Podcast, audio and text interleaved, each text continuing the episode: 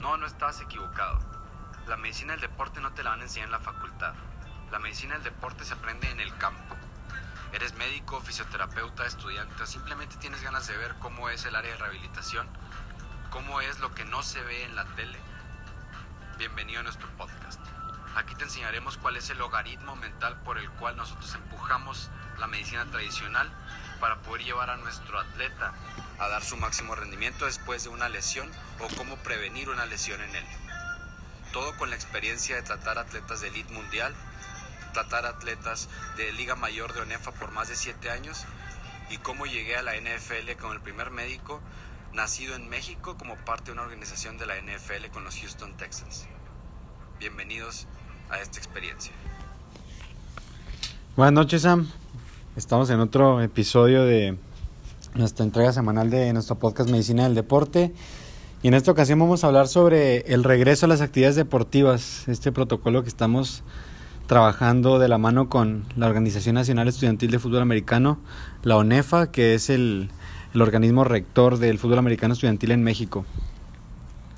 Así es, ¿qué tal? Buenas noches. Como ya mencionó Kevin, estamos a la espera de que nuestro protocolo sea autorizado, le den luz verde para ponerlo en plena acción en todo lo que es nivel nacional aquí en México, en, en el ámbito del fútbol americano estudiantil.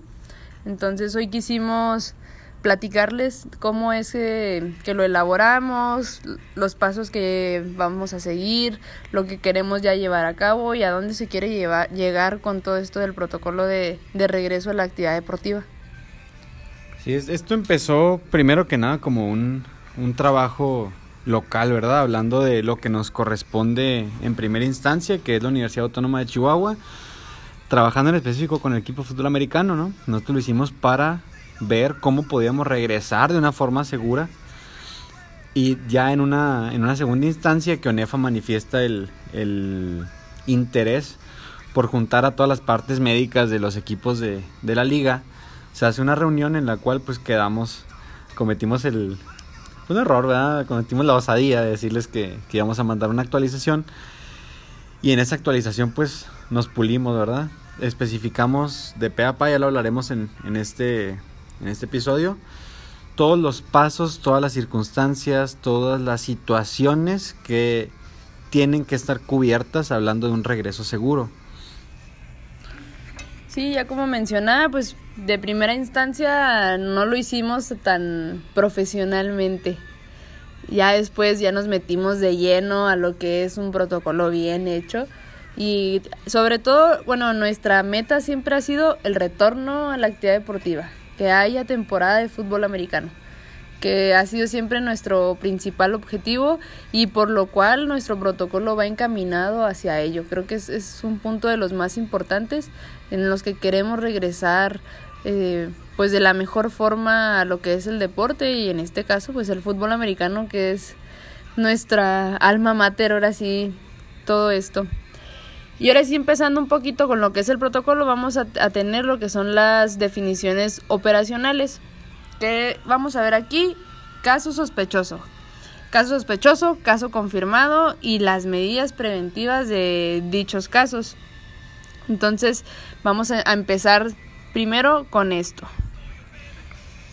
Sí, primero la, las definiciones operacionales, este, antes, antes de continuar con esto, este, pues es, es importante recalcar, ¿verdad? Que nosotros estamos en pro del regreso, pero de una manera segura, ¿verdad? Si en algún momento, ¿verdad? Las, las autoridades nacionales en salud deciden que nos dan luz verde para poder llevar a cabo la actividad deportiva de competencia. Ahora sí vamos a usar protocolo, sí, no, no es para forzar un regreso, este, tomar riesgos, hablando de contagios, porque fue algo de lo que se hizo mucho énfasis también en, en la conferencia, ¿no? En, en esta uh, mesa de diálogo, de que era muy, muy probable de que pudiéramos ser nosotros un vector de contagio hablando de una temporada que tiene alrededor de 8, 10 juegos hablando de postemporada, en la cual pues viajas a lo largo de toda la República, estando nosotros en un semáforo naranja, por así decirlo ahorita, en el estado de Chihuahua, viajar a la Ciudad de México contra los equipos del centro, que ellos van a estar en un, en un semáforo rojo un tiempo más prolongado, ese era un factor de riesgo, ¿no? Entonces de ahí deriva también estas definiciones operacionales que es la base del protocolo, ¿verdad? Establecer bien quién es quién. Y la primera definición operacional pues es un caso sospechoso. Se considera un caso sospechoso a toda persona de cualquier edad que en los últimos siete días haya presentado al menos dos de las siguientes manifestaciones clínicas, que es tos, fiebre, cefalea, acompañado de al menos uno de los siguientes síntomas, disnea, que es un dato de gravedad, artralgias, mialgias, odinofagia, rinorrea, conjuntivitis o dolor torácico. Esta es la definición de un caso sospechoso. Bueno, y ahora vamos con el caso confirmado. Es toda aquella persona que cumpla con las definiciones operacionales del caso sospechoso, que cuente con un diagnóstico confirmado por el laboratorio, ya sea sangre o mucosa nasal, y emitido por el Instituto de Diagnóstico y Referencia Epidemiológica, INDRE, que es el que está el que nos está avalando a nivel nacional.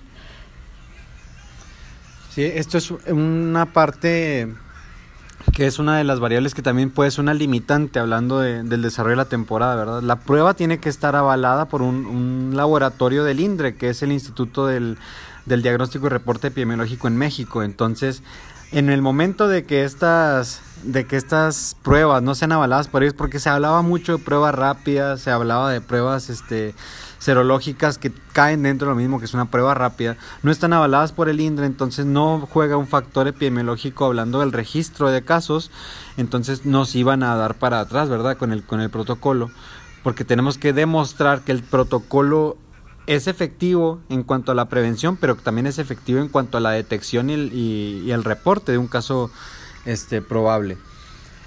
Del, de los siguientes puntos, ya una vez establecidos los datos operacionales, ¿verdad? Las definiciones, quién es quién, ya llegamos a las medidas preventivas generales, que esta parte pues es muy muy similar a todo lo que nos han inundado a lo largo de 89 días, creo que llevamos de cuarentena si empezaste el 13.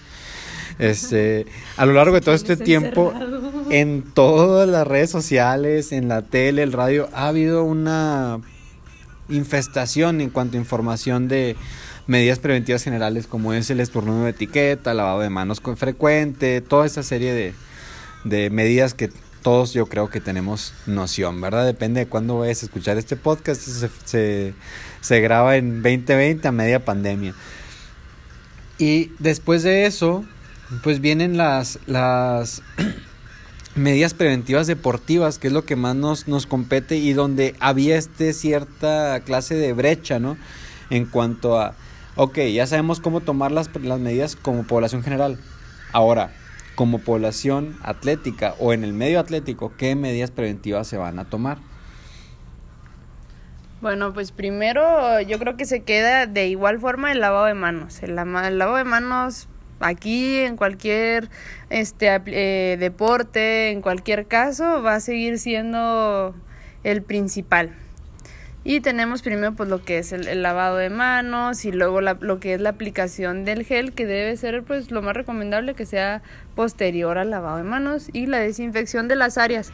También eh, fue importante para nosotros que dentro del protocolo pues va a haber muchas restricciones debido a que el fútbol americano pues es un deporte de alto contacto donde hay un alto riesgo de infección y sobre todo también eh, casi todos los equipos cuentan con algún jugador o varios jugadores que son foráneos. Entonces había muchos puntos a recalcar, mucho donde teníamos que tener bastante precaución debido al traslado primeramente de los jugadores. Tenemos jugadores que vienen de Ciudad de México, que es un foco rojo de infección. Hay jugadores que vienen de Ensenada, otra frontera. Es este son demasiadas cosas en cuestión de, del retorno que había que tomar en cuenta mucho antes de querer eh, llevar a cabo el protocolo ya como, como tal. Y luego pues ya bueno, vamos a las medidas preventivas específicas que como ya recordamos pues son específicas sobre todo al fútbol americano, que son la evaluación de los riesgos. Bueno, y como ya les decíamos, pues eh, es un deporte de alto contacto que puede influir a la propagación de lo que es el COVID, sobre todo entre los jugadores y más si el jugador pues es foráneo.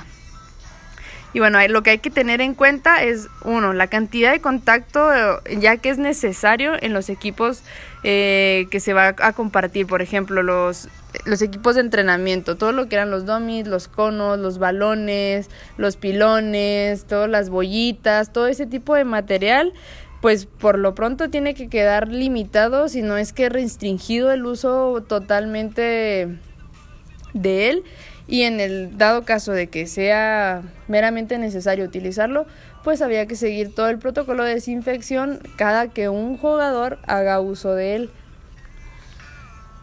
Sí, esta, esta parte, como mencionaba Samantha, era uno de los factores que teníamos que tener en cuenta, hablando de que los traslados de los jugadores, incluso de su casa al campo de entrenamiento, era, era un foco rojo, ¿no? Otro de los factores específicos del deporte que tienes que tener en cuenta cuando hablas de, un protocolo de regreso seguro es que hay, jugadores, por ejemplo en el fútbol americano, que tienen factores de riesgo incipientes nada más por su anatomía, vamos a decirlo, ¿verdad? La línea ofensiva, que por lo general son jugadores con un IMS alto, que pues viene, a ser una de las de los factores de riesgo de, promoción, ¿verdad? Para prevenir el, contagio de, COVID. Entonces, son jugadores con los cuales tenemos que tener cierto grado de cuidado. Otro de los factores a tener en cuenta es el tamaño del equipo. Un equipo este, por lo general se integra por 60 jugadores en, el roster y a su vez está limitado a, unidades. Entonces una de las cosas que nosotros hicimos énfasis es en el limitar el número de jugadores este, que van a estar al, mismo tiempo en, el campo. Nosotros decidimos llevar a cabo una segmentación por unidades que son alrededor de, de 11, 12 jugadores este, por unidad. Entonces limitarlos a, a, ese, a ese nivel para que no haya tanto, tanto personal en campo al mismo tiempo, vaya.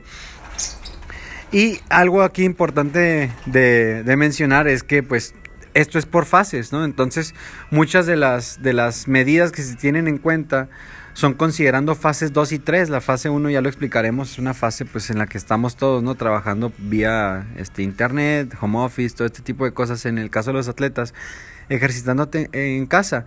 Y en la fase 2 y 3 ya es donde tienen acceso a campo. Eh, bueno, aquí cabe mencionar de las restricciones que hay que tomar en cuenta son todo lo que es los vestidores, espectadores, voluntarios, el gimnasio de pesas y todo lo que tenga que ver sobre todo con el área cerrada y se pueda limitar, queda estrictamente prohibido. No hay necesidad de que el jugador entre directamente a su casillero. se les está dando la indicación de que llegan con su uniforme este, indicado todo es eh, sumamente individual.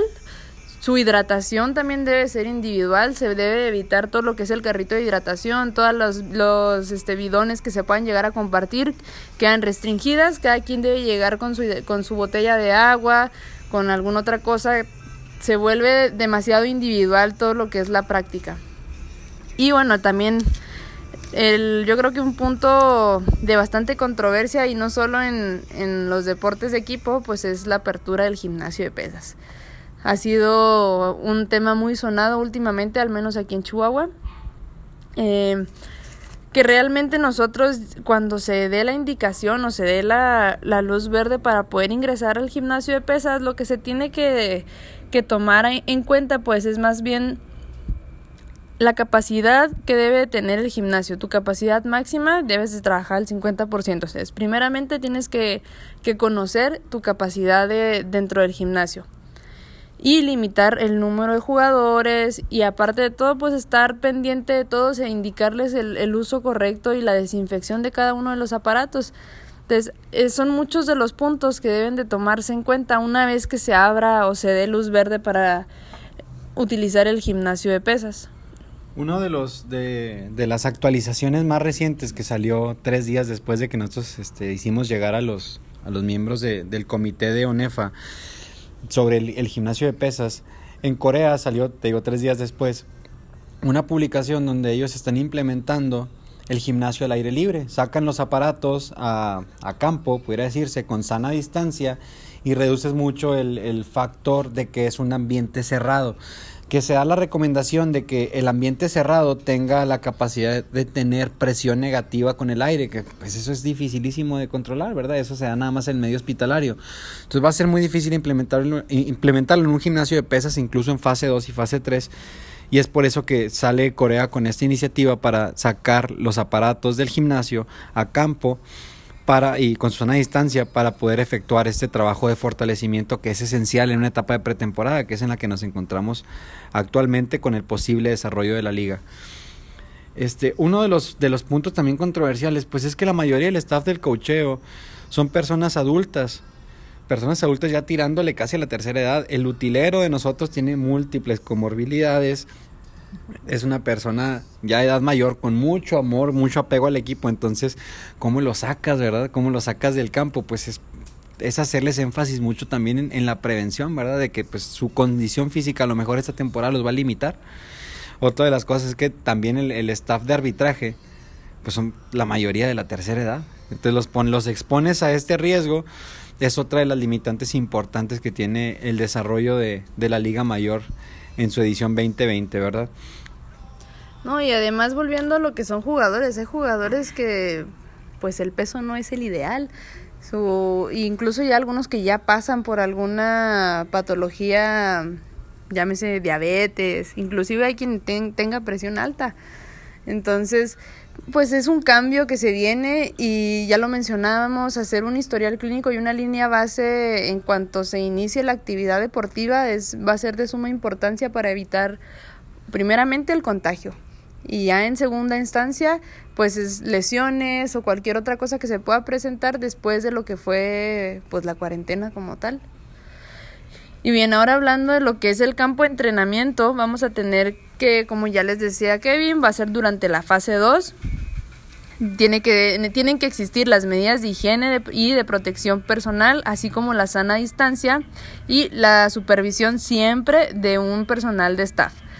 Y bueno, todo pues se van a, encargar de los aspectos técnicos de la sesión y primordialmente de la ejecución de las medidas sanitarias, que va a ser lo, lo ideal, aparte de lo que va a ser todo lo que es el, el lado estratégico y físico del entrenamiento, pues ahora hay que tener también el lado de la cuestión sanitaria. Y bueno, sobre todo lo que ya mencionábamos, pues el aforo de, de no mayor de 15 personas en fase 2 para la fase 3 y la 4 se permite el acceso de un aforo mayor, pero siempre en miras de mantener el mínimo personal en el área, que pues también tenemos, estamos conscientes que pues mucho del americano pues es la afición. Entonces es otro de los problemas con los que nos vamos a topar ahora en si se da el regreso como tal, ¿verdad? Y bueno, este vamos a tener también ya lo que es por unidad, las actividades por unidades que se van a dar en la fase 2 y las de equipo en la fase 3 y pues en ambas sesiones no puede haber no pueden ser mayores de 120 minutos, pues esto protegiendo sobre todo a la salud de los jugadores. Sí, otra de las cosas que proponemos nosotros en, en el desarrollo del protocolo es la habilitación de unidades de higiene y desinfección regionales de áreas comunes. Mencionaba Samantha anteriormente el área de hidratación, que es un área concurrida. Y así como existe el área de hidratación, se está limitando también el acceso a vestidores, ya mencionado mucho sobre el gimnasio de pesas, este, también el, acceso incluso a sanitarios, es algo que tienes que tener en cuenta. Hay que segmentar, hay que dar turnos, hay que asegurarse que no va a haber un intercambio este, o un, un contacto estrecho entre, entre dos posibles pacientes para evitar al máximo pues este riesgo de, infección.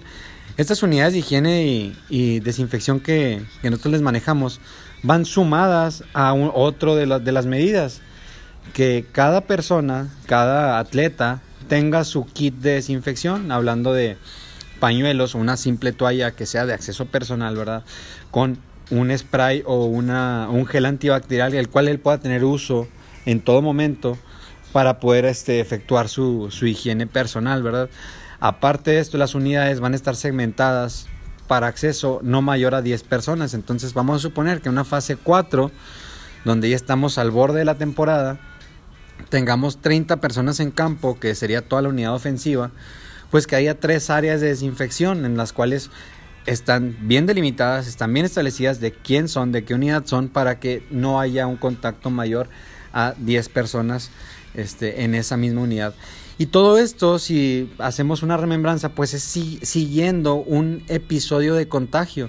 En dado caso de que un paciente haya contagiarse, pues ya sabemos quién tuvo acceso a esa área de, desinfección, ya sabemos en qué tiempo estuvo en el campo, sabemos con quién compartió y sabemos cómo rastrear el caso siguiendo las especificaciones del INDRE, ¿verdad? Del, seguimiento y rastreo de un caso sospechoso. Otra de las áreas que vamos a tratar pues es el área de fisioterapia y de rehabilitación. Bueno, esta va a continuar de restringida durante lo que es la fase 2 y se va a permitir el acceso al área durante la fase 3 y 4. Tiene que ser de forma escalonada, igual, con las medidas de higiene y desinfección y la distancia, esas van a ser igual en cualquier área, en cualquier este espacio, en la cantidad de personas, todo eso se tiene que, que seguir obligatoriamente de la misma manera. Bueno, pero todo, vamos a enfatizar la desinfección del material de fisioterapia, pues que todos sabemos que es de contacto directo con el paciente, entonces hay que tener pues mucho cuidado en ese aspecto.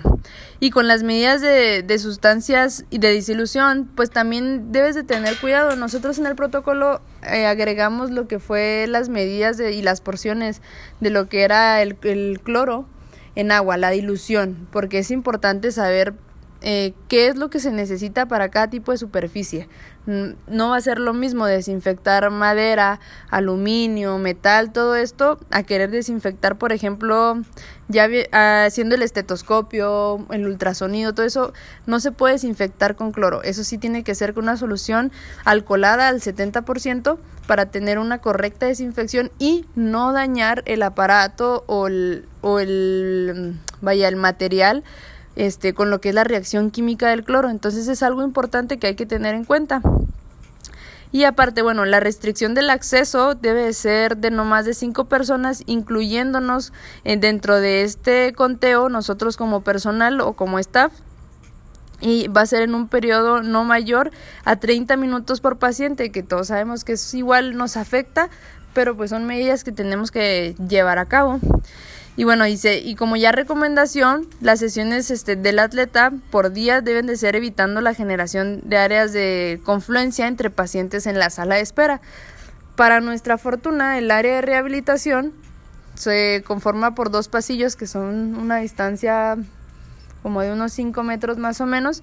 Cada uno cuenta con una puerta, entonces se puede ingresar por una puerta y la salida puede ser por la puerta contraria. Entonces ese contacto pues realmente no existiría que sería lo ideal para todas las áreas de rehabilitación, contar con una, un acceso de entrada único y un acceso de salida único. Sí, esto sumado también a, a un seguimiento de, de, un, de actividades de un filtro sanitario, ¿no? O sea, va a haber un filtro sanitario en la entrada al inmueble, este, un protocolo de, de regreso al inmueble también con un filtro sanitario, porque también cabe la posibilidad de tener la exacerbación de síntomas sospechosos durante la actividad física. Sabemos que la capacidad funcional del atleta está en juego a la hora de que se está ejercitando y puede darse la presentación de una exacerbación de síntomas sospechosos. Entonces todo esto, todo este seguimiento no es nada más entrando al estadio, también es entrando durante y siempre vigilando la presentación de, de estos síntomas. Eh, la, perdón, la reincorporación a la actividad deportiva está este, estadificado, está separada por fases. En la fase 1 es una fase de entrenamiento individual, la fase 2 es un entrenamiento por unidades, en la fase 3 es actividades organizadas por el equipo y es precompetencia. Y la fase 4 es la fase de competencia, donde ya prácticamente se está trabajando con todo el equipo y las medidas de seguridad este, especificadas en cada una de las fases. La fase 1, como les mencionamos, pues es en el hogar. Es una fase este, un tanto distante del equipo. Hay equipos que están implementando el seguimiento por video, ¿verdad? Esta fase de entrenamiento, que los atletas estén ejercitando y que estén eh, ejecutando actividades este, para mantener mínimo la, la condición física previa y evitar regresar en un estado de debilidad, por así decirlo, y con una prevalencia alta o un factor de riesgo mayor para, para lesiones. Y bueno, la fase 2 ya se inicia el entrenamiento en campo, pero se inicia en, por unidades. Aquí es, se recomienda la segmentación del equipo, en este caso, por ejemplo, nosotros, que lo podemos segmentar en lo que es coreback, en lo que es la línea ofensiva, corredor, el receptor, etcétera. Entonces, a eso nos referimos, se segmenta cada uno de los que son los equipos por así decirlo, y de ahí se empieza a trabajar con las medidas, este, medidas de, de higiene y de distancia. También, bueno, lo ideal sería que se segmentara el día del entrenamiento, se asignaran los horarios por unidades y como ya mencionábamos, no mayor de 120 minutos por sesión, por unidad por día y con un periodo de entrenamiento de 15 minutos más la desinfección de las áreas que se utiliza, que eso debe ser antes, durante y después, es así minuciosamente. Y bueno, las sesiones de entrenamiento de fuerza y acondicionamiento pues deben de incluir solo instrucciones y ejercicios dentro del campo. ¿Qué nos referimos? No debe haber ningún este material de contacto, se debe restringir todo ese tipo como los dummies, los conos, etcétera. Todo aquello que implique un contacto entre los jugadores debe estar limitado. Ya para una fase 3 que empiezan las actividades organizadas por el equipo, y es una fase precompetitiva. Aquí ya estamos puliendo lo que va a ser, por ejemplo, un esquema de juego, ¿no? Entonces ya las unidades se adaptan para entrenar con el equipo, es decir, todos los de posición ofensiva con los de posiciones ofensivas y la defensiva con sus respectivos este, unidades defensivas.